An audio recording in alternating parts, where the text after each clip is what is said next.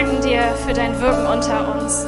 Und ich danke dir dafür, dass du ein Herz hast, das für uns ist, ganz für uns ist und sich für uns hingegeben hat. Und ich danke dir dafür, dass du diesen Raum mit deinem guten Heiligen Geist füllst, denn auf dich kommt es heute an. Darauf, dass du mitten unter uns bist, für uns bist und für uns wirkst. Wir danken dir, dass du da bist. Amen. Vielen Dank, liebes Lobpreisteam. Ich finde es immer wieder so stark, wie das Lobpreisteam es schafft, mich mitzunehmen und daran zu erinnern, hey, Gott ist da, er ist für mich und deswegen werde ich ihn auch erleben. Das Leben ist kein Ponyhof. Wer von euch hat diesen Spruch schon mal gehört? Ja, die meisten von uns, oder?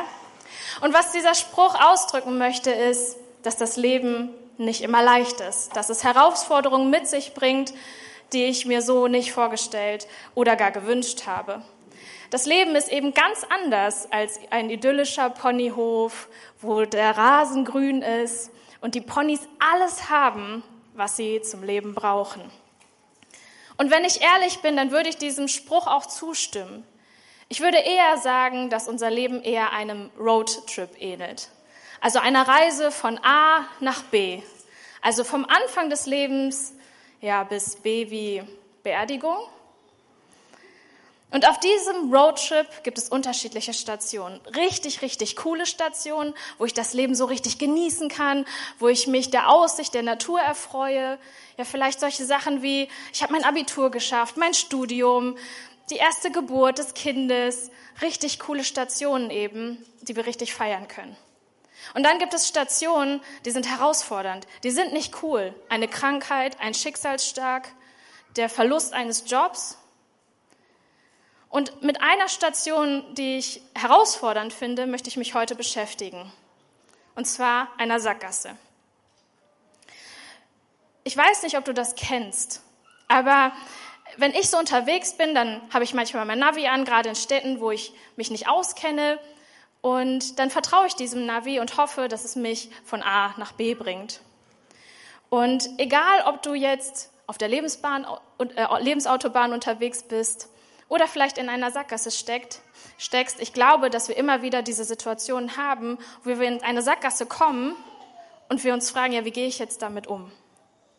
Und bevor ich in eine Bibelstelle um eine ganz berühmte Sackgasse einsteige, möchte ich uns kurz den Kontext erläutern.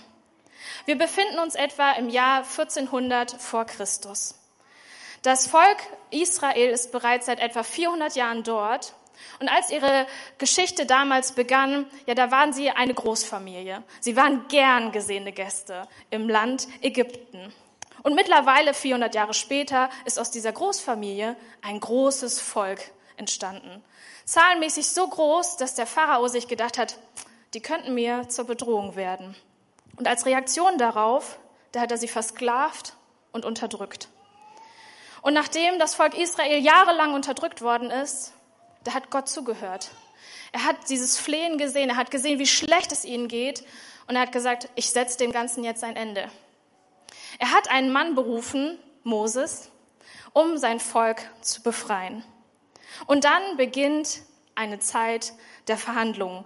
Ich würde sagen, mit göttlichen Druckmitteln den zehn Plagen, denen das ägyptische Volk ausgesetzt ist. Und nach diesen zehn Plagen gibt der ägyptische Pharao sich endlich geschlagen und sagt, okay, Mose, ich lass dich und dein Volk Israel gehen. Und jetzt, an dieser Stelle, wird unser Roadtrip richtig interessant. Und was braucht man für einen guten Roadtrip? Ich habe es am Anfang schon gesagt, ein gutes Navi.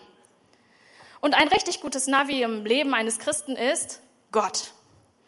Und so spricht Gott als heiliger Navigator Folgendes zu Mose in 2. Mose 14, Verse 2 bis 4. Sagt den Israeliten, sie sollen ihre Richtung ändern und bei Pi Hirot Halt machen, zwischen Migdol und dem Meer. Schlagt das Lager direkt am Ufer des Schilfsmeers auf, gegenüber von Baal Zephon. Der Pharao wird denken, ihr habt euch verlaufen und findet nicht mehr aus der Wüste heraus. Ich werde dafür sorgen, dass er sich anders überlegt und euch in seiner Starrsinnigkeit verfolgt.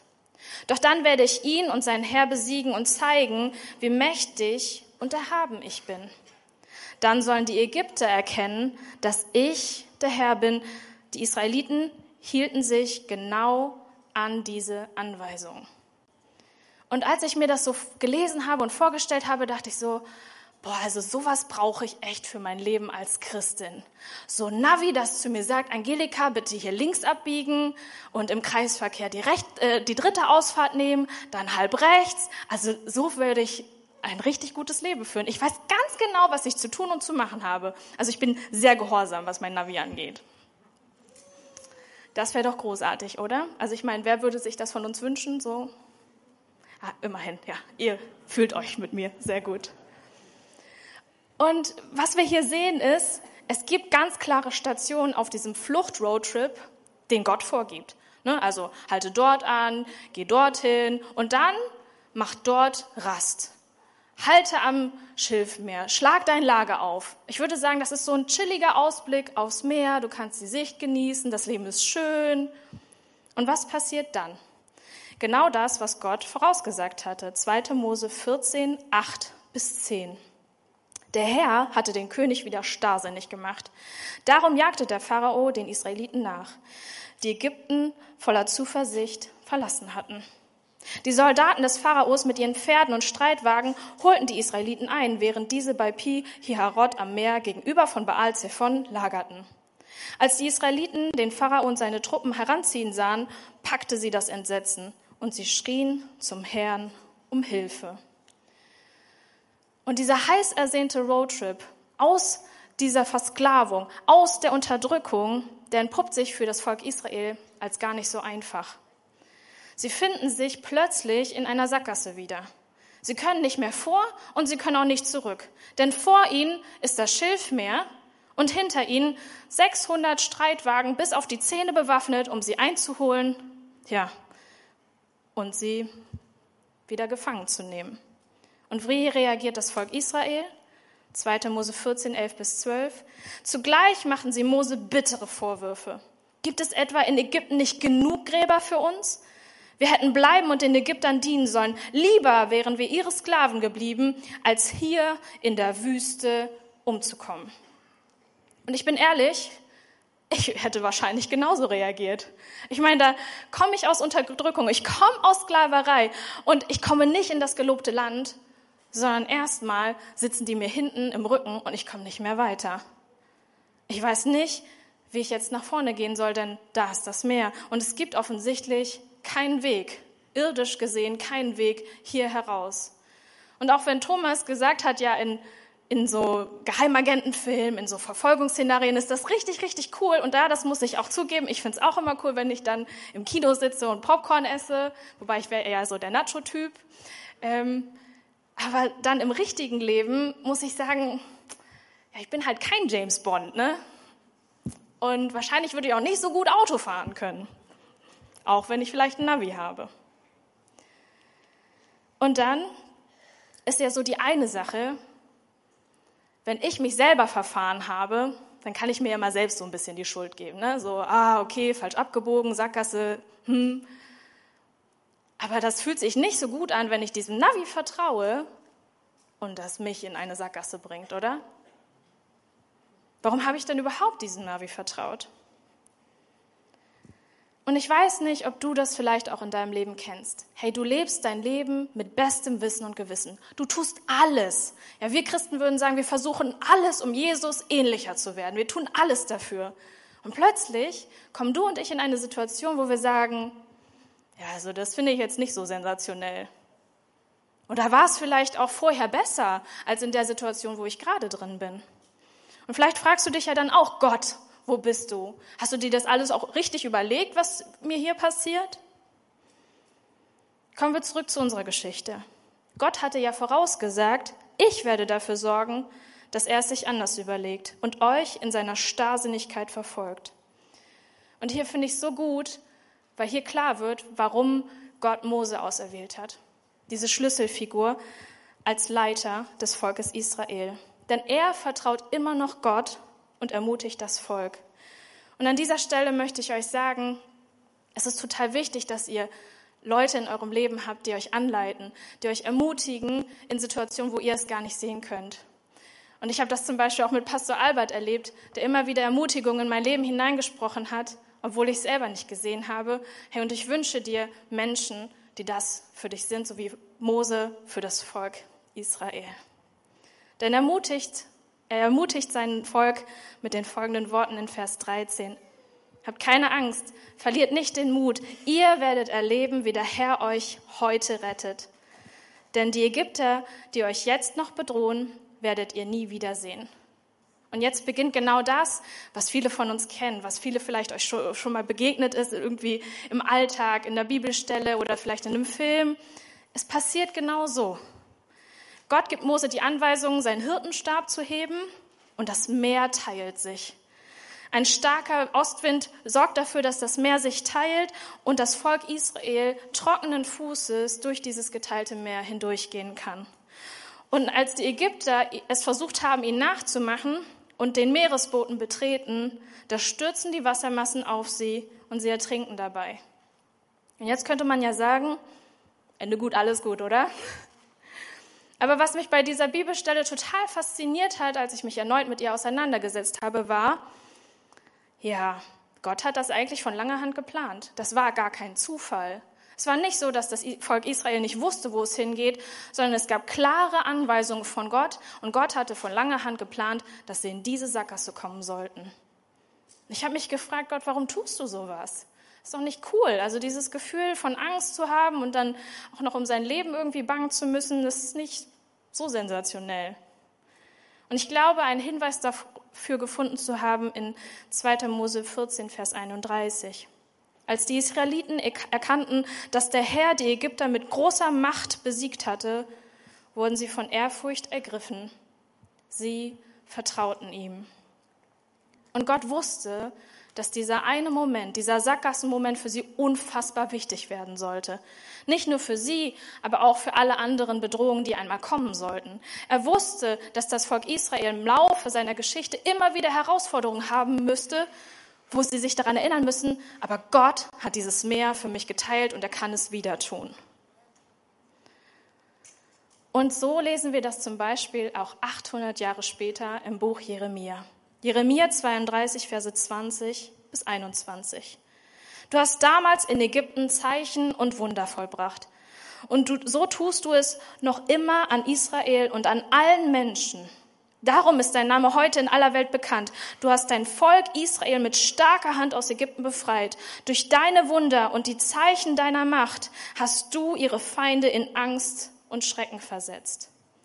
Überall, wo das Volk Israel hinkam, hatten die Leute schon davon gehört, sie gehören dem Gott, der das Meer für sie geteilt hat, und wir sollten zusehen, dass wir uns nicht mit ihnen anlegen.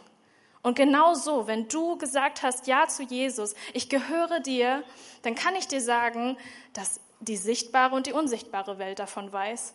Und sie sich ganz genau überlegen, ha, lege ich mich jetzt mit ihr an? Lege ich mich jetzt mit ihm an? Hm, vielleicht nicht, weil ich habe auf meiner Seite diesen Gott, der das Meer geteilt hat. Und das wird er wieder für dich tun.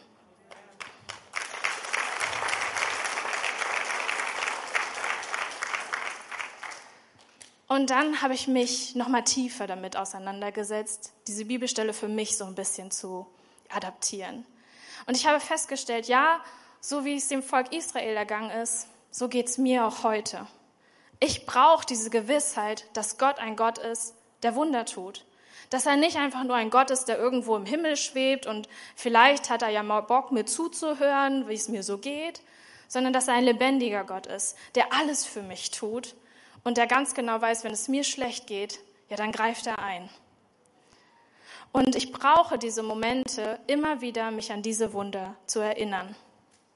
Und egal, ob ich selber, sag ich mal, die Karte vielleicht falsch gelesen habe und in diese Sackgasse gekommen bin oder ob mich vielleicht sogar Gott in eine Sackgasse gebracht hat, ich brauche diese Erinnerung daran, Gott kann einen Weg dort bereiten, wo vorher keiner war. Und ich hatte so eine Situation Ende 2016. Das ist jetzt schon einige Jahre her, aber ich möchte euch in diese Geschichte hineinnehmen, weil das meine Sackgasse war. Ich war gerade in meiner Bachelorarbeit und mein großer Wunsch war es, danach direkt als Ingenieurin zu arbeiten. Wenn Leute mich gefragt haben, Angelika, was willst du eigentlich mal mit deinem Abschluss machen, habe ich gesagt, ich möchte im Crash-Bereich arbeiten. Ich möchte Dinge professionell kaputt machen und dafür bezahlt werden. Kein Scherz. Ich habe mich da wirklich gesehen. Und ich habe mich wie wild beworben. Ich hatte richtig geniale Vorstellungsgespräche. Aber alle hatten denselben Ausgang. Sorry, du bist es nicht. Ich hatte sogar mal ein Bewerbungsgespräch, das fand ich so sensationell. Da wurde ich tatsächlich von der Personalerin danach angerufen, eine Woche später. Und wisst ihr, Anruf ist eigentlich immer ein gutes Zeichen, weil eine Absage kommt meistens per E-Mail. Und dann hatte ich mich schon so gefreut, weil ich dachte so, ja, okay, die ruft mich jetzt extra an, die wird ja nicht Nein sagen. Und ähm, lange Rede, kurzer Sinn, sie hat gesagt Nein und hat mir dann gesagt, ja, also sie waren so fasziniert von mir, ich war wie so ein Blumenstrauß und ich hätte so gut artikulieren können, was ich möchte, was ich nicht möchte und sie waren total fasziniert von mir und ich dachte so, ja, davon kann ich mir jetzt auch nichts kaufen. Ja, also richtig gute Vorstellungsgespräche, die mich aber echt frustriert zurückgelassen haben. Und ähm, dann habe ich was ganz Verrücktes gemacht, was wir heute auch schon im Gottesdienst gemacht haben. Ich habe gebetet und habe Gott gefragt, ja, ich bin jetzt in so einer Sackgasse. Meine Frage ist, hast du vielleicht einen besseren Weg für mich? Ich meine, also Crash ist richtig cool so, aber vielleicht hast du ja einen anderen Weg heraus aus meiner Sackgasse. Und dann bin ich äh, in einen Gottesdienst gegangen und man konnte sich dort ein prophetisches Wort abholen. Das ist quasi so wie, weiß ich nicht, zum Beispiel zum Gebetsteam zu gehen nach dem Gottesdienst und für dein Anliegen beten zu lassen. Und manchmal kann es sein, dass das Gebetsteam einen Eindruck von Gott bekommt und dir die weitergibt. Und das vielleicht auch richtungsweisend für deine nächsten Schritte im Leben sein kann. Wie zum Beispiel eben, ja, ähm, du bist gerade herausgefordert, aber Gott sagt dir, hey, ich teile das mehr für dich. Zum Beispiel. Und das habe ich auch gemacht. Und ich bin dann zu einer Frau gegangen und sie hat mir auch ein prophetisches Wort weitergegeben. Und ich kann euch jetzt sagen, das hat mich nicht so ganz abgeholt in dieser Situation. Und zwar meinte sie, Angelika, du wirst mal auf der Bühne stehen und zu Menschen predigen und sie ermutigen. Und da dachte ich so, ja, also vielleicht mit 50 aber was bringt mir das jetzt in meiner Situation? Zumal ich damals noch keine zwei Jahre im Glauben war und ich extrem, naja, einfach jung im Glauben war. Also ich habe mir nicht vorgestellt, dass mir das irgendwas bringen könnte. Fast forward, zwei Jahre später auf meinem Roadtrip. Mein Masterstudium neigt sich dem Ende zu. Ich bin wieder auf Jobsuche. Und ihr könnt euch vorstellen, nachdem ich nach meinem Bachelor so eine Erfahrung gemacht habe, die mich echt frustriert hat, naja, da ging es mir jetzt nicht unbedingt viel besser. In dieser Situation bin ich zu meinem Leiter Albert gegangen und er war die Aussicht aus meiner Sackgasse heraus. Und zwar haben wir uns in einem Gespräch wieder befunden, wo er gesagt hat, ich mache dir ein Jobangebot als Assistenz der Gemeindeleitung in der Elem Hannover. Und ich bin aus allen Wolken gefallen. Ich hätte nicht gedacht, dass das mein Ausweg aus meiner Sackgasse sein würde, in der ich mich zwei Jahre befunden habe. Ich hätte nicht gedacht, dass das möglich sein könnte. Als ich damals dieses Jobangebot bekommen habe, da war ich so auf der einen Seite hoch erfreut und total begeistert. Und dann im nächsten Moment kam die Ernüchterung, weil ich musste an meine Eltern denken. Die haben ja jetzt Bachelor- und Masterstudium für mich finanziert. Und sie sind keine Christen. Und ich wusste schon äh, damals, als ich ihnen gesagt habe, hey, ich habe mich für ein Leben mit Jesus entschieden, das war für sie nicht einfach. Das war extrem schwer für sie, das nachzuvollziehen. Und ich habe gedacht, also Jesus, ich gebe dir das jetzt, wenn das dein Weg ist, du musst diesen Kampf für mich führen. Ich schaffe das nicht. Ich will nicht mit meinen Eltern diesen Konflikt auch noch eingehen. Und das war dann ganz verrückt, wie Gott dieses, diesen, diesen Weg weitergebahnt hatte. Ich hatte dann nacheinander mit meiner Mama und mit meinem Papa ein Gespräch über dieses Jobangebot. Und obwohl meine Eltern mich nie in meinem Glauben unterstützt haben bis dahin, haben sie gesagt, Angelika, das ist das Richtige für dich, mach das.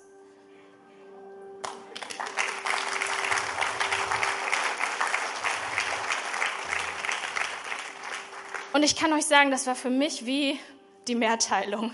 Rechts und links hat sich das Wasser aufgetürmt, weil das war für mich die letzte Hürde, wo ich gedacht habe, das wird nie passieren, das ist eine Sackgasse. Meine Eltern werden niemals zustimmen, dass ich diesen Weg gehe. Aber sie haben es gemacht und ich bin total dankbar dafür, weil meine Mutter hat sogar gesagt, hey, und wenn dein Papa nicht will, ich werde ihn schon überzeugen. Danke, Mama, an dieser Stelle. Ich finde das immer noch so unglaublich. Und mittlerweile bin ich seit fast drei Jahren hier in der Elem angestellt als Assistenz von Pastor Albert. Und wisst ihr was? Ich mache nicht mehr Dinge kaputt oder den Wunsch danach, Dinge kaputt zu machen. Ich darf tatsächlich zu euch predigen, euch ermutigen und euch darauf hinweisen, dass es einen guten Gott gibt, der das mehr für euch teilen möchte. Und das ist für mich ein persönliches Wunder, dass ich mich immer und immer wieder erinnern möchte, dass wenn Gott das getan hat, er es wieder tun kann. Und das darf ich nicht erst mit 50, sondern mit jungen 31. Das finde ich auch so sensationell, dass er das gemacht hat. Hey, und ich finde es so krass, dass ich sogar eine pastorale Ausbildung machen darf. Wer hätte das gedacht? Wer hätte das gedacht?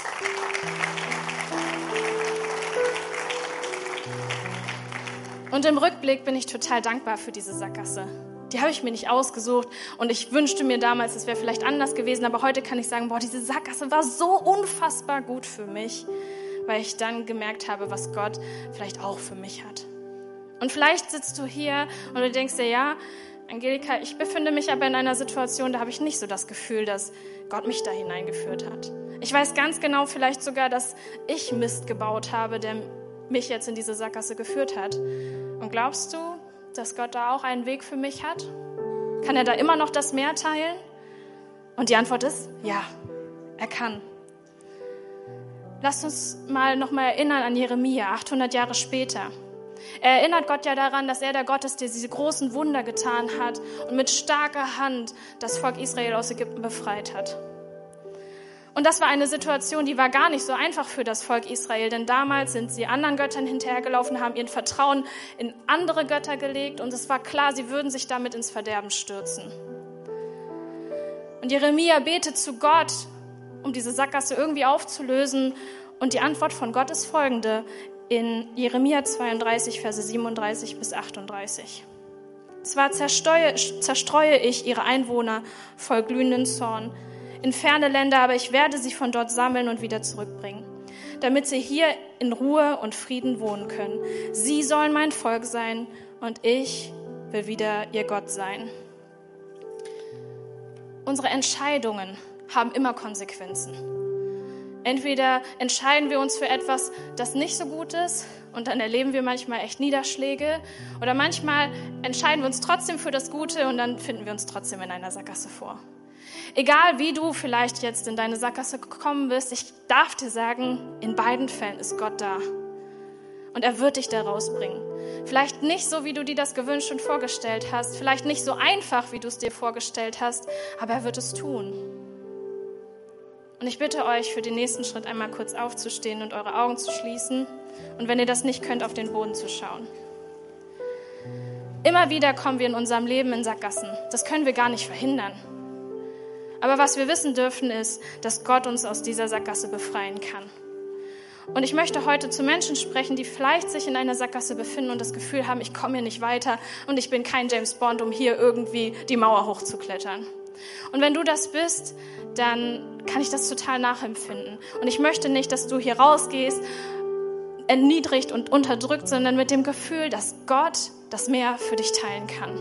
Und wenn du das bist, hey, dann schenk mir doch deinen Arm und ich, ich will sehen und mit dir zusammen beten, dass Gott dieses Meer teilen kann. Dankeschön, Dankeschön. Hey, richtig cool, wie viele Hände hochgehen. Ich möchte dir nochmal den Moment geben, wenn du gerade in einer Sackgasse bist und du hast das Gefühl, du kommst hier nicht raus. Hey, wir beten gleich zusammen dafür, dass Gott das Meer in deinem Leben teilt. Danke. Vielen, vielen Dank. Und ich möchte jetzt vorbeten und ich bitte euch, liebe Gemeinde, betet mir doch nach. Jesus Christus, du bist ein guter Gott. Und ich danke dir dafür, für alles, was du schon in meinem Leben getan hast. Ich befinde mich gerade in einer Sackgasse und ich will raus hier. Ich vertraue dir, dass du einen Weg bahnen kannst, wo vorher keiner war. Bitte hilf mir, in dieser Zeit auf dich zu vertrauen deinen Weg zu gehen und dich zu erleben. Ich glaube daran, dass du das mehr teilen kannst. Amen. Sehr cool.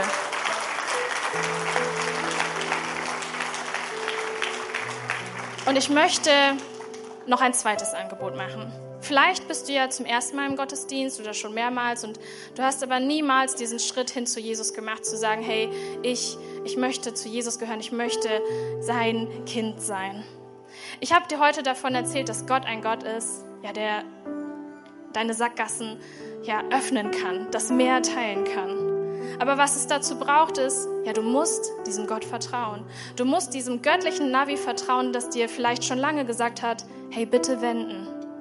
Es ist ein bisschen so, als würdest du dein ganzes Leben lang glauben, ja, ich lebe eigentlich im Rechtsverkehr, aber eigentlich ist Linksverkehr. Und du bist die ganze Zeit als Geisterfahrer unterwegs und fragst dich, hey, warum passieren mir diese Dinge? Irgendwie, das, das kann doch irgendwie nicht richtig sein. Und deswegen sagt Gott zu dir heute, bitte wenden. Und dieses Navi, das ist gut zu dir. Das möchte, dass du aus diesem, ja, aus diesem Verkehr herauskommst und dass es dir gut geht. Und das Einzige, was du tun musst, ist, Ja zu ihm zu sagen. Denn er wird alle deine Punkte löschen, die du vielleicht schon angesammelt hast. Vielleicht hättest du eigentlich schon deinen ganzen Führerschein abgeben müssen, nie wieder fahren dürfen. Aber er sagt, hey, ich habe meinen Sohn geschickt und er ist unschuldig für dich gestorben und hat all deine Schuld genommen. Wisst ihr, heute geht es eigentlich nicht um einen Roadtrip von A nach B, sondern eigentlich von A nach E, vom Anfang des Lebens bis hin in die Ewigkeit. Denn auch unser Leben ist keine Sackgasse, sondern es geht in der Ewigkeit weiter. Und meine Einladung heute an dich, falls du Jesus Christus noch nie in dein Leben hinein eingeladen hast, ist, Ja zu ihm zu sagen. Zu sagen, ich gehöre dir und ich glaube daran, dass du mich aus dieser Sackgasse befreien kannst. Wenn du zu diesen Menschen gehörst und du möchtest heute zum ersten Mal dein Leben Jesus geben, hey, dann frage ich auch dich, während alle anderen die Augen geschlossen haben, bist du hier? Und wenn ja, dann bitte ich dich um ein Handzeichen und auch wir werden gemeinsam für dich beten. Wenn du da bist, dann bitte ich dich um ein Handzeichen und wir werden heute vor Gott kommen.